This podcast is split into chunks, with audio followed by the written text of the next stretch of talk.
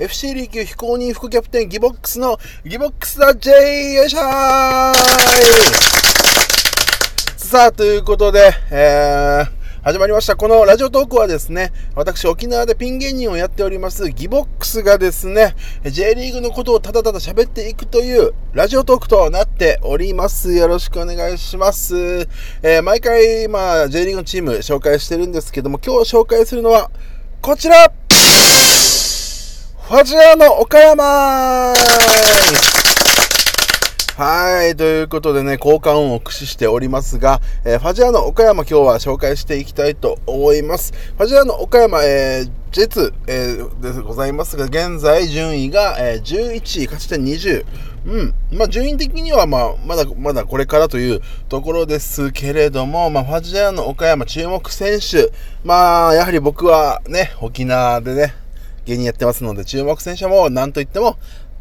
赤嶺慎吾選手ですよね。はい。ちょうど今、赤嶺慎吾選手の出身地である、小禄から、那覇市小禄というところなんですけども、小禄からですね、おしゃべりしております。これもやっぱ、赤峰のためにですね、オロクまで来て今ラジオトークを撮っておりますので、他にもオロクはですね、あの、ガナハ選手だとか、田口選手とかね、トーマ選手とかね、もう沖縄の大体の J リーガーはオロクなんですよね。はい、そんなおろくから、おろく出身のですね、赤嶺選手なんですけども、今、あの、岡山で、えー、所属し、何年目は結構長いですけど、あの、怪我して今出れてないんですけど、そろそろ復帰するかなと思うんですけども、ぜひね、またね、まだまだできると思うんでね、活躍ね、してほしいんですよね。開幕今シーズンスタメンだったんですけど、そこから、まあ、スタメンも外れてしまって、まあ、その後怪我もしてしまってと、悔しい今、思いをされていると思いますので、ぜひね、まあ、赤嶺選手の魅力はね、僕はやっぱポストプレーと、まあ、ヘディングでしょうね。うん。僕はもうヘディングの赤嶺選手が好きですね。もちろんあの、ね、右足、左足でもシュート、えー、決めますけども、まあ、僕はあの、赤嶺選手に相当思い入れがあって、仙台時代とかね、ものすごい追いかけて、仙台ファンになるぐらい赤嶺を追いかけてましたか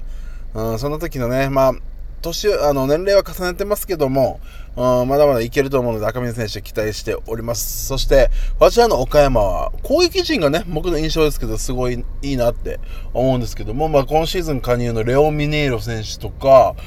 ねあと、イ・ヨンジェ選手、イ・ヨンジェ選手、韓国代表経験もありますしね、えー、もういますしね、うーん、もうちょっとね、あの、攻撃が噛み合えば全然上位にね、ガンといって上がっていくチームかなと思うんですけども、あの、僕ですね、2016?15? だったかな？あの、岡山が、あれ、プレーオフに出た時ね、本当やっぱ赤嶺選手を応援してますんで、もう当たり前です。同時にあの、ファジアの岡山も、ものすごい応援してましたんでね。あれ、ね、惜しかったですね。J1 にね。本当にいけるチャンスだったんですけど、あの、一番感動したのが、準決勝ですか、プレーオフ。松本山雅戦。はい。あの、年間順位が松本山雅が上なので、この試合、えー、勝つしかないですね。引き分けても負けてもどちらも敗退という、えー、状況の中、後半ですよ。もう本当に後半終盤、えー、赤嶺選手がですね、えー、うまくね、抜け出して1対1、キーパーと1対1になって、あのシュートですね。はい、まあ、あれはね、ちょちょっと言葉で説明するの難しいんですけど、あれはいくら1対、まあ、抜け出して1対1になったとはいえ、相当うまいシュートなんですよね。タイミング、あの、シュートを打つという、あの、キーパーがタイミング取りづらい、あの、シュート、ね、1、2の3で例えば打ったらキーパーも反応しやすいんですけど、ちょんってね、1対1抜け出したシュートを、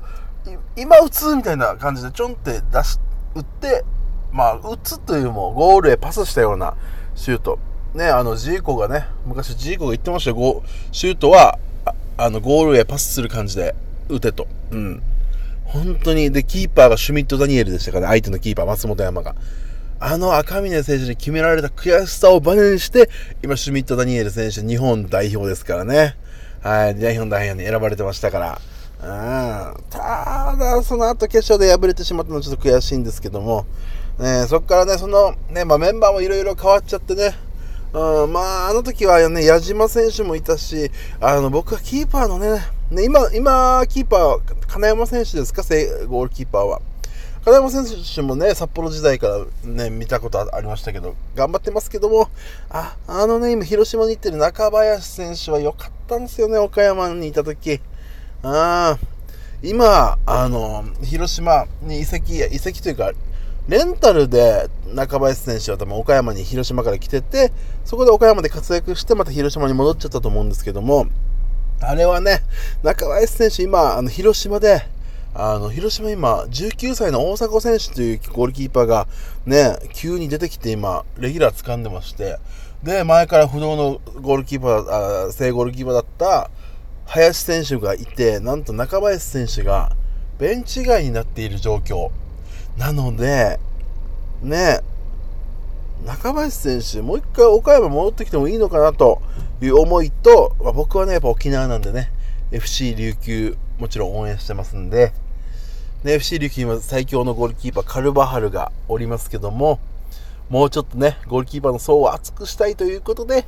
中林選手、琉球が獲得してもいいのかななんて思ってますけど、まあまあでも本当に僕、岡山の時の中林選手好きだったんで、岡山どうですか？獲得していただければと。思いますけど、まあ簡単に言いますけどね、広島が手放さないかもしれないですけど、うん。はい、そんな感じで、で、今のメンバーで言うと、あと、経験のある、あの、ぬくはら選手、FC 東京とかで、多分、赤嶺と一緒に FC 東京の時、かぶってたんじゃないかな、一緒にプレーをしてたと思うんですけども、